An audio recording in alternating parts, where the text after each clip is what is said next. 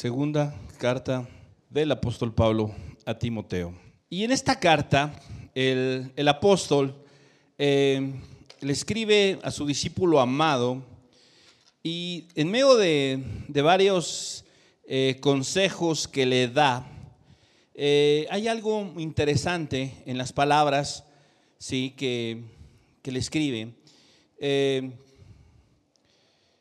el el apóstol le está tratando de, decir qué cosas él necesita considerar en su vida, en su corazón, como es el recordarle a todos que no peleen, no discutan acerca de, de circunstancias que no tienen ningún provecho, sino más bien son distractores en medio de todo esto le dice ahí en el verso 15, capítulo 2, ¿sí? de la segunda carta, procura con diligencia presentarte a Dios aprobado como obrero que no tiene de qué avergonzarse, que usa bien la palabra de verdad. En medio de todo esto que, que el apóstol escribe, resalta este verso.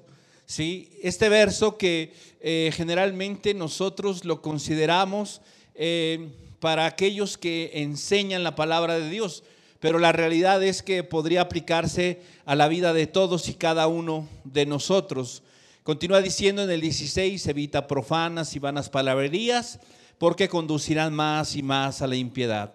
Y su palabra carcomerá como gangrena, gangrena, de los cuales son Himeneo Fileto, que se desviaron de la verdad, diciendo que la resurrección ya se efectuó y trastornan la fe de algunos. Y llegamos al verso 19. Y este es el verso, ¿sí? En el que nos vamos a enfocar el día de hoy.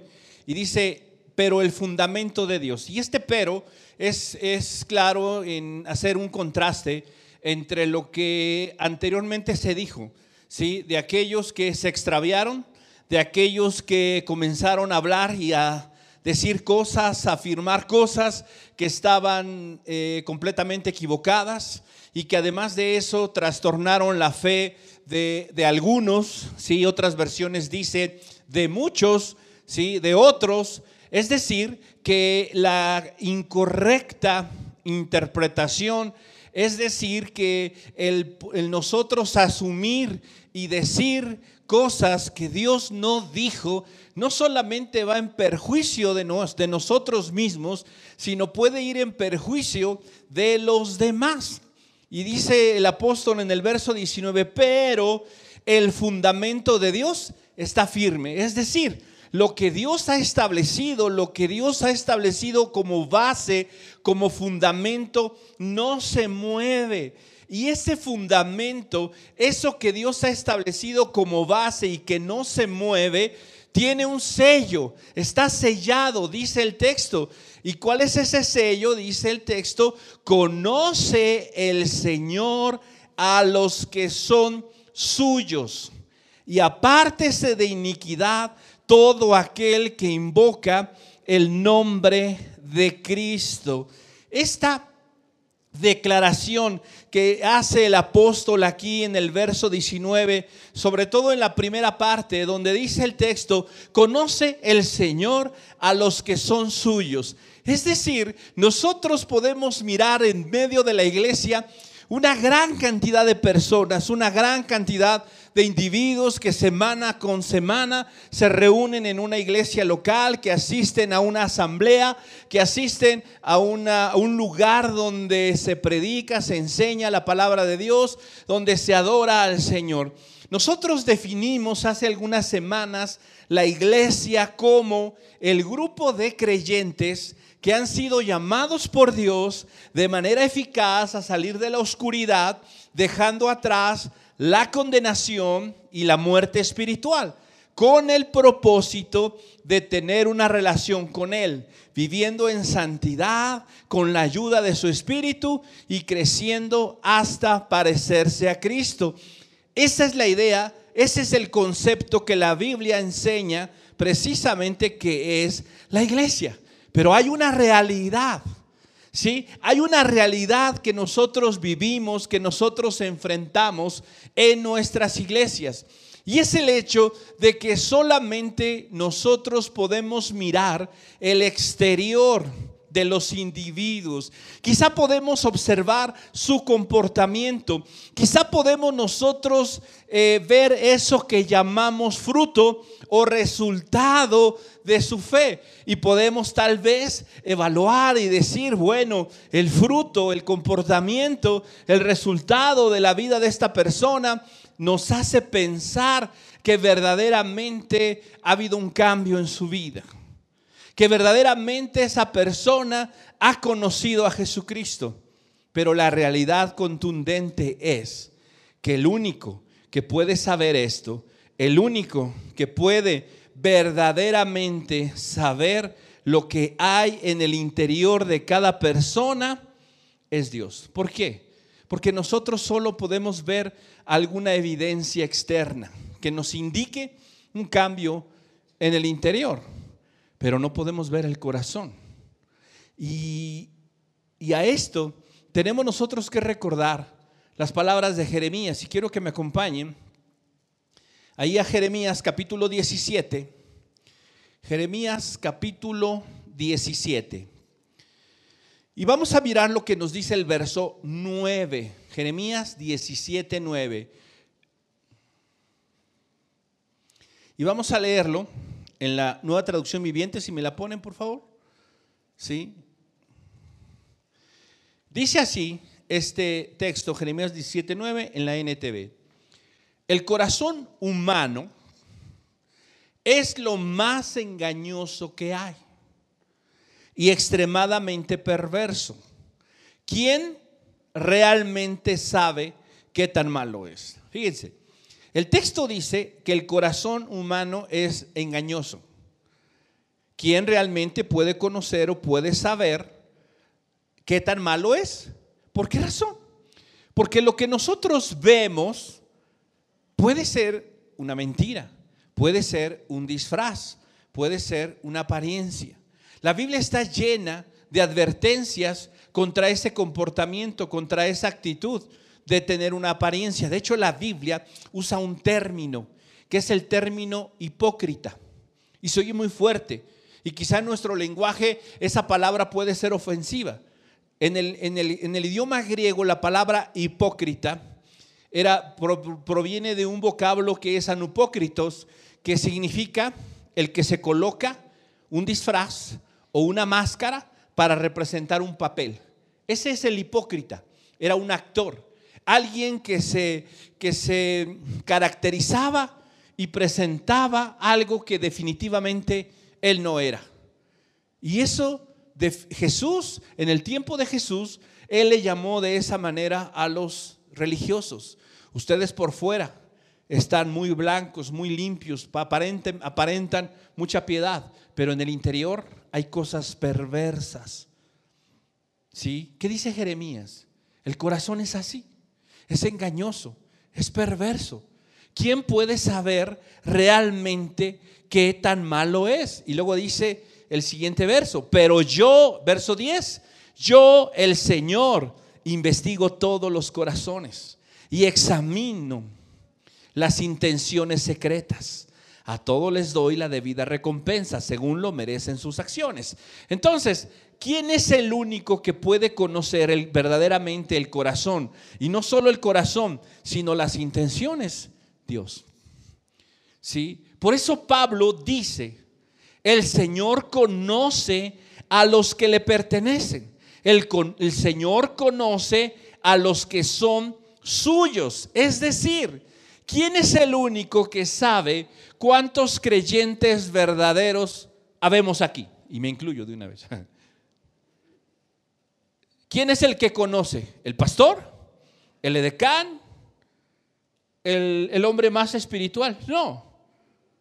El único que conoce cuántos creyentes verdaderos, genuinos, nacidos de nuevo, estamos aquí en este lugar es Dios. Y Él nos conoce a cada uno de nosotros. Él de esa manera, ¿sí? Lo dice el apóstol Pablo. ¿Y sabes algo? Hay algo interesante aquí. ¿Por qué? Porque lo que nosotros llamamos iglesia, y lo, y lo platicamos un poco hace algunas semanas, que es la reunión, que es la asamblea, que es esto que estamos haciendo el día de hoy, y confiamos en que lo podremos seguir haciendo y que podremos seguir aumentando no solamente el número de sillas, sino subirle un poquito el volumen a lo que hacemos aquí y que podremos seguir haciendo muchas cosas y que podremos eh, regresar a reunirnos entre semana y en todas nuestras actividades cuando el Señor así lo disponga. Esto es iglesia, esto es la iglesia. Pero la iglesia que nosotros miramos físicamente, ¿sí? Eso es lo que nosotros llamamos iglesia, la asamblea. Pero la Biblia nos dice algo también respecto a esto. Lo mencionamos también algunas semanas, pero vamos a leer el texto que se encuentra en Hebreos capítulo 12. Si me pones la siguiente. Hebreos 12, versículo 22. Hebreos 12, 22. Y fíjate, el texto que tengo yo aquí en las pantallas es de la nueva versión internacional. Y quiero leerlo en esta versión por una razón muy particular. La forma en la que lo dice creo que es, es clara en, el aspecto que estamos nosotros hablando. Y dice así, hablando acerca precisamente de, de nosotros, eh, aquí el escritor a los hebreos dice, nosotros no nos hemos acercado a un monte físico, sino nos hemos acercado al Sión espiritual. ¿sí? Eh, y dice el verso 22, se han acercado a millares y millares de ángeles, a una asamblea gozosa. Recordemos, esta palabra eclesia así se traduce, a una asamblea gozosa. 23, a la iglesia, ¿sí? A la congregación de los primogénitos inscritos en el cielo. Se han acercado a Dios, el juez de todos, a los espíritus de los justos que han llegado a la perfección. Es decir, la iglesia, si bien es cierto, podemos decir que lo que hay aquí y el conjunto de los creyentes somos la iglesia, la iglesia no se limita a la esfera física sino la iglesia va más allá de lo físico, trasciende. Y es precisamente de esta manera como Dios la mira, una iglesia espiritual. Podríamos decir una iglesia invisible, compuesta esta asamblea, esta congregación no solamente incluye los que hoy estamos vivos físicamente, tenemos un cuerpo material, sino incluye a todos aquellos que han creído a través de la historia. Dice a los primogénitos inscritos en el cielo, a todos los espíritus de los justos que han llegado a la perfección, además millares y millares de ángeles. Entonces, la iglesia y la congregación a la que nosotros nos hemos acercado, a la que pertenecemos, no se limita a la esfera física, sino hay una esfera espiritual precisamente a la que nosotros pertenecemos. Esto es lo que algunos han llamado la iglesia invisible. ¿Sí? Y es por eso, precisamente, esa asamblea invisible, espiritual, que desde la perspectiva de Dios Él llama iglesia, Él llama asamblea, Él, él llama congregación. Ahí están todos aquellos que han creído, que han tenido fe, que han reconocido por la gracia de Dios a Jesucristo como Señor y como Salvador. Pero nuestras asambleas físicas y visibles están además de compuestas por creyentes que pertenecen a esta iglesia invisible, están compuestas de gente que no es creyente. Están compuestas por gente que ha nacido de nuevo. Pero también hay gente en medio de nosotros que no ha nacido de nuevo, que son hombres, mujeres, jóvenes, adolescentes, niños, naturales. No podemos nosotros pensar o creer simplemente que por el hecho de que asistimos a una congregación, a una asamblea. Eso nos hace salvos. Eso nos hace pertenecer a la iglesia de Jesucristo. Ya hemos hablado que lo que nos hace pertenecer a la iglesia de Jesucristo, lo que nos permite alcanzar y recibir esa salvación de parte de Dios, es la fe en el Hijo de Dios. Es el arrepentimiento concedido por Dios por medio de su Espíritu. Es el voltear nuestros ojos, nuestra mirada a esa cruz, identificarnos con el sacrificio de Cristo, tener fe en Él y entonces opera en nosotros ese milagro maravilloso que es el milagro de la regeneración. Entonces, ¿cómo puedo yo saber si soy verdaderamente parte de la iglesia, de esa iglesia, de esa asamblea? O simple y sencillamente soy parte de una asamblea física. Soy parte de algo que no trasciende lo espiritual. Y no, y no, y no simple y sencillamente se trata, es que yo sí siento, es que yo sí siento la presencia de Dios, es que yo sí siento. La Biblia nos habla de diferentes formas en las que yo puedo identificar si soy verdaderamente un nacido de nuevo, o soy un simpatizante, o soy un religioso, o simple y sencillamente me estoy engañando a mí mismo. Hay muchas formas, hay muchas señales que podemos nosotros buscar en nuestra vida para que podamos nosotros creer, confirmar que somos creyentes genuinos, creyentes verdaderos. La Biblia nos habla del amor que podemos manifestar hacia Dios, del amor que podemos manifestar hacia nuestro prójimo, la obediencia, el testimonio y el fruto del Espíritu en nuestras vidas. Y hay una, gran cantidad de, evidencias que la Escritura manifiesta en ese sentido.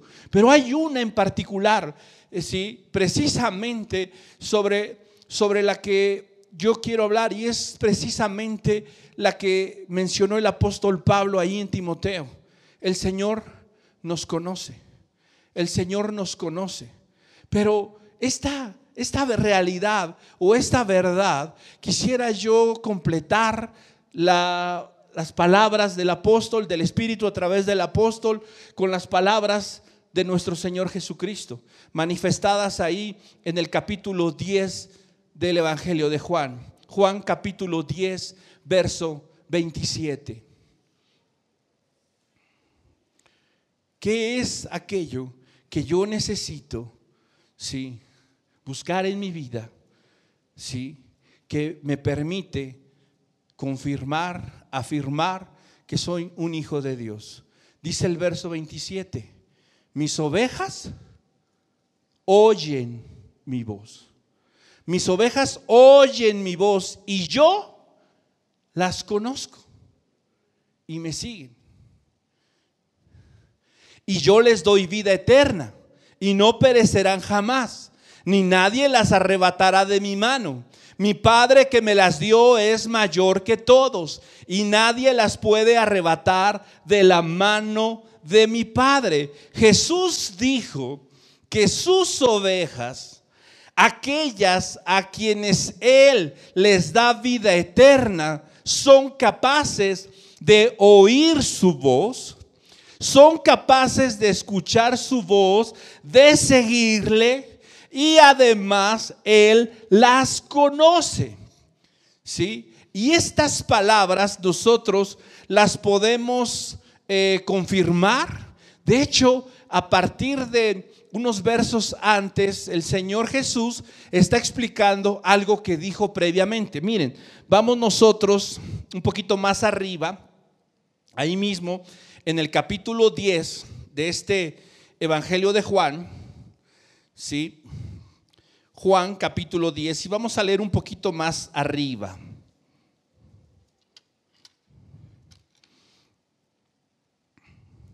Y dice así, vamos a leer desde el 1, de cierto, de cierto os digo, el que no entra por la puerta en el redil de las ovejas, sino que sube por otra parte, ese es ladrón y salteador. Mas el que entra por la puerta, el pastor de las ovejas es. A este abre el portero y las ovejas oyen su voz y a sus ovejas llama por su nombre y las saca. Y cuando ha sacado fuera todas las propias, va delante de ellas y las ovejas le siguen. ¿Por qué? Porque conocen su voz. Mas el extraño, mas al extraño no seguirán, sino huirán de él, porque no conocen la voz de los extraños. Esta alegoría dijo Jesús, pero ellos no entendieron lo que él decía. Ahora, aquí hay un aspecto que, que nos confirma lo que dice el verso 27 y lo que dice Pablo ahí en su segunda carta a Timoteo. Fíjense, vamos a leer otra vez lo que dice el verso 3. Las ovejas oyen su voz y a sus ovejas llama por su nombre. Es decir, las conoce. Las conoce particularmente las ha llamado por su nombre.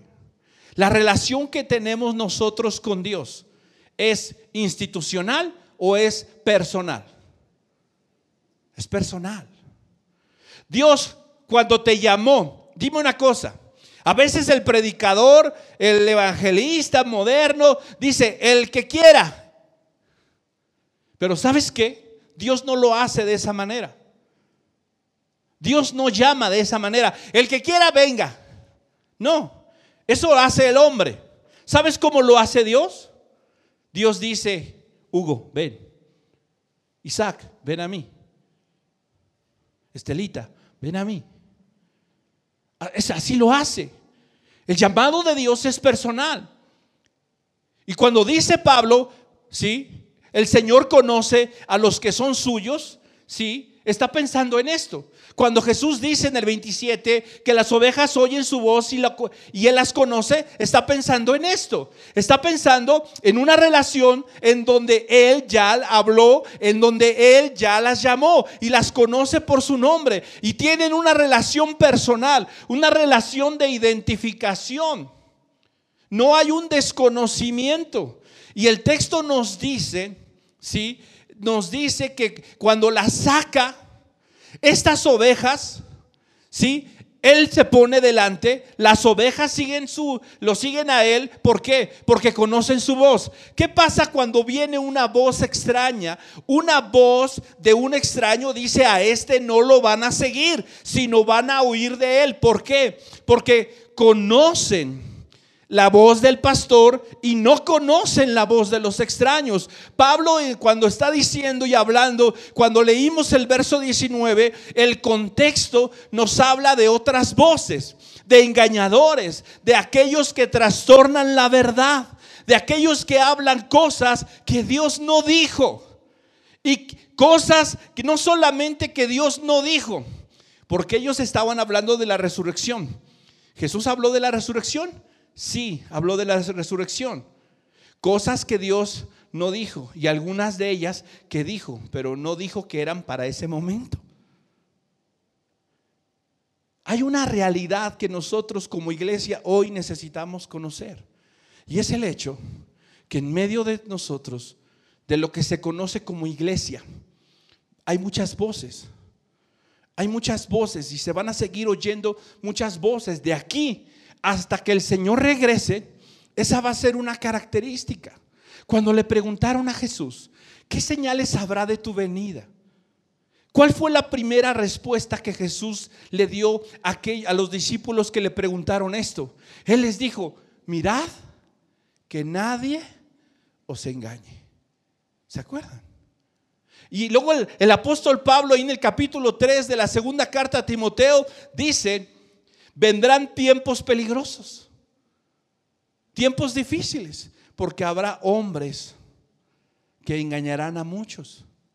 El engaño, la mentira, las voces de extraños tratando de llamar, tratando de confundir a las ovejas. Esa es una de las cosas más comunes y más viejas que, que, han existido. Recordamos nosotros qué pasó en el huerto del Edén. Dios dijo algo le dijo a Adán y a Eva algo claro y claro y contundente. No comas de esto. El día que comas de ello morirás. Y se levanta otra voz que dice, no, no es cierto, no vas a morir. ¿Sí?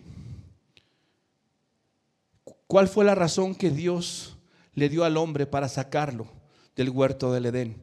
Por cuanto no atendiste mi voz y que te dije, no comas y comiste. Y luego dice el texto, cuando Dios le pregunta a Adán, ¿por qué? ¿Por qué te escondiste? Y él dijo, es que oí tu voz y me turbé y me intranquilicé, me incomodé. ¿Por qué? Porque estaba yo desnudo esa voz que Dios le dio a Adán de una o de otra manera, ¿sí? Eh, había sido clara, contundente. Él había decidido oír otra voz. Y después la voz de Dios ya no producía lo mismo en él. Ya no producía la tranquilidad, el gozo, la satisfacción, la plenitud, sino ahora le incomodaba, le inquietaba. ¿Por qué? Porque había decidido oír a otras voces. Y eso sucede muchas veces en nuestras vidas, ¿sí? ¿Por qué? Porque oímos voces mentirosas e engañosas. Dice la Biblia que en los últimos días se amontonarán falsos maestros que le hablarán al pueblo conforme a sus concupiscencias. Y a veces pensamos que se refiere a las concupiscencias de los falsos maestros, pero no, se refiere a las concupiscencias del pueblo, del oyente. ¿Qué nos gusta más oír a nosotros? No nos gusta oír más un mensaje que nos aliente, que nos diga que somos maravillosos, que somos hermosos, que, que, todo lo podemos, que Dios nos creó para llegar a nuestro máximo potencial y que Dios nos hizo para que seamos increíbles y maravillosos y más que vencedores. No nos gusta oír eso, claro que nos gusta oír eso. Pero cuando la voz de Dios nos habla y nos dice, arrepiéntete Deja tu orgullo, deja tu soberbia. Ah, no, eso es ofensivo, eso es inquietante, eso, ese, ese no es el Dios de amor, ¿sabes? Mira, déjame decirte algo. La Biblia nos dice claramente que las ovejas del Señor conocen su voz y la siguen. Y las ovejas que conocen la voz de Dios, en el momento que escuchan a un engañador, lo pueden identificar. Pueden saber y decir, eso no viene de Dios. Vivimos tiempos en donde eso es algo que tenemos nosotros que procurar, identificar las voces. Oye, pero este es un predicador famoso, es alguien conocido. ¿Sabes? No importa. No importa. No importa. El único ¿sí? El único que puede y tiene la máxima autoridad es Dios. Pablo sabía eso.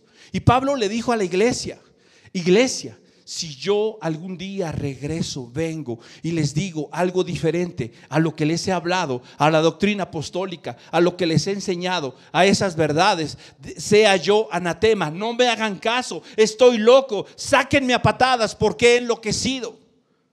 Esa es la realidad. Cualquiera de nosotros puede enloquecer. Cualquiera de nosotros, seres humanos, puede, puede apartarse, puede desviarse por alguna circunstancia. ¿Qué voz es la que nosotros tenemos que conocer? La voz de Dios, la voz de su palabra. Lo que Él dice, lo que Él enseña. El evangelio verdadero, genuino, auténtico, no el que me acomoda, sino el que está escrito aquí, el que dice aquí que me quiere llevar a la imagen de Jesucristo. Esa es la voz que yo tengo que escuchar, esa es la voz que tengo yo que procurar en mi vida. ¿Por qué? Porque el pastor, ¿sí?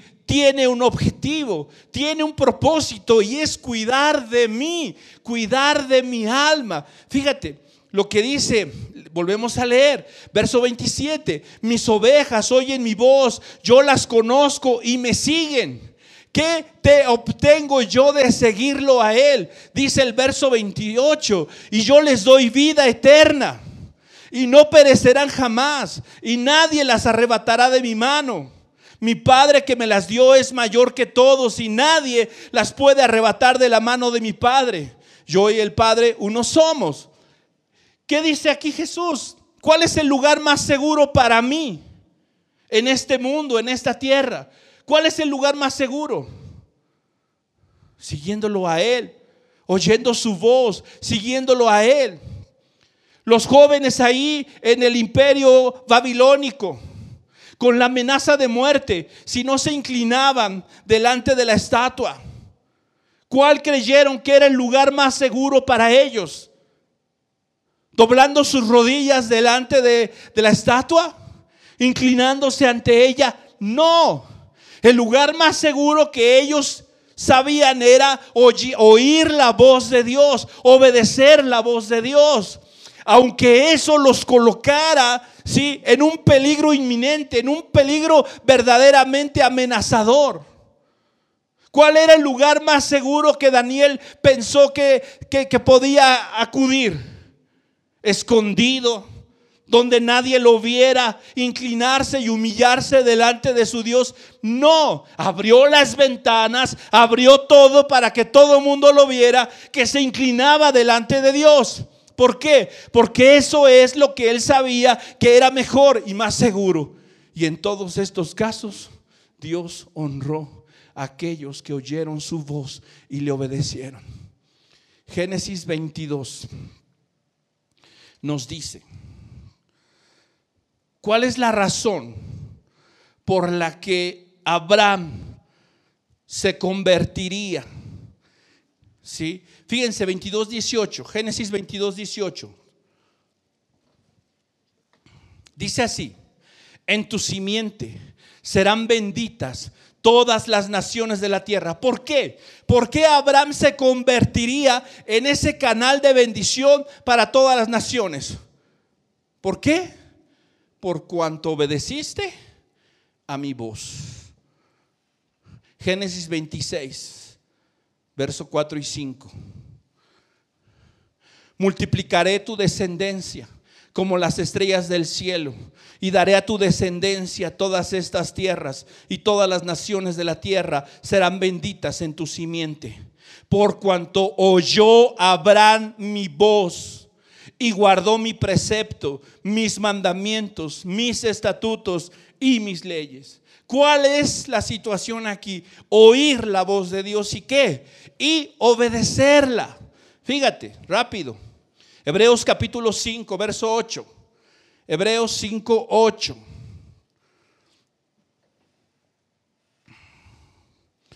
Y aunque era hijo, está hablando de Jesús, por lo que padeció, aprendió la obediencia y habiendo sido perfeccionado vino a ser autor de eterna salvación para todos los que le obedecen.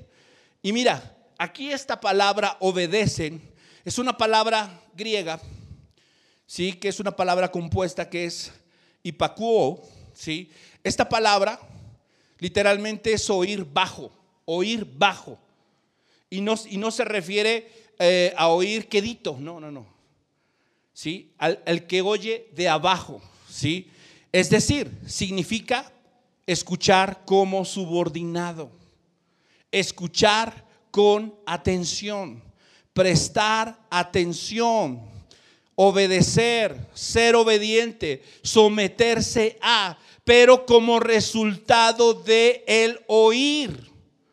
Y dice aquí el texto que Él viene a ser el autor y consumador de una salvación tan grande, maravillosa, para quienes, para aquellos que le oyen, para aquellos que oyen su voz y le obedecen.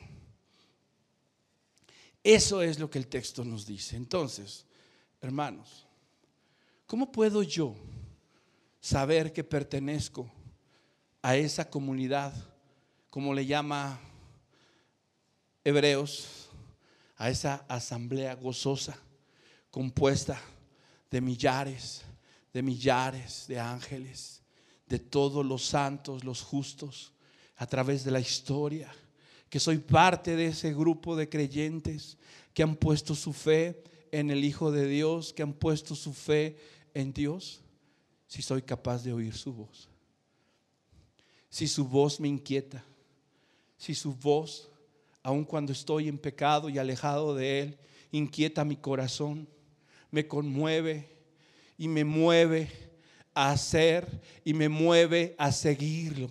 Esa voz, ¿sí? Que inquietó a Adán. Esa voz que se escuchó cuando eh, la tierra estaba desordenada y vacía. Y dice la Biblia, y, y Dios dijo, y fue hecho. ¿Sí? Dice el Evangelio de Juan, en el principio era la palabra y la palabra era con Dios y la palabra era Dios. Este era en el principio con Dios. ¿Sí? Y por él todas las cosas fueron hechas. Hebreos 1 nos dice, Dios habló muchas veces, de muchas maneras, a nuestros padres por los profetas, y él hoy nos habla a través del Hijo, eh, por el cual creó todas las cosas y las sustenta con la palabra de su poder. Dios desde el principio a nuestros días y al final de este mundo seguirá hablando y su voz se seguirá escuchando por toda la tierra. Y el mensaje y la pregunta, ¿sí? De que hace Dios, ¿sí? Que el profeta oyó es la misma. ¿Quién atenderá? ¿Quién oirá nuestra voz? ¿Quién oirá y quién irá? ¿Quién obedecerá? ¿Sabes quién? La iglesia que ha sido sacada de las tinieblas aquellos que han sido rescatados de la oscuridad, librados de la condenación y que ahora oyen su voz y lo siguen. ¿Cómo puedo saber que pertenezco a esa asamblea si escucho su voz? Si escucho su voz cada día, cada vez que abro la escritura.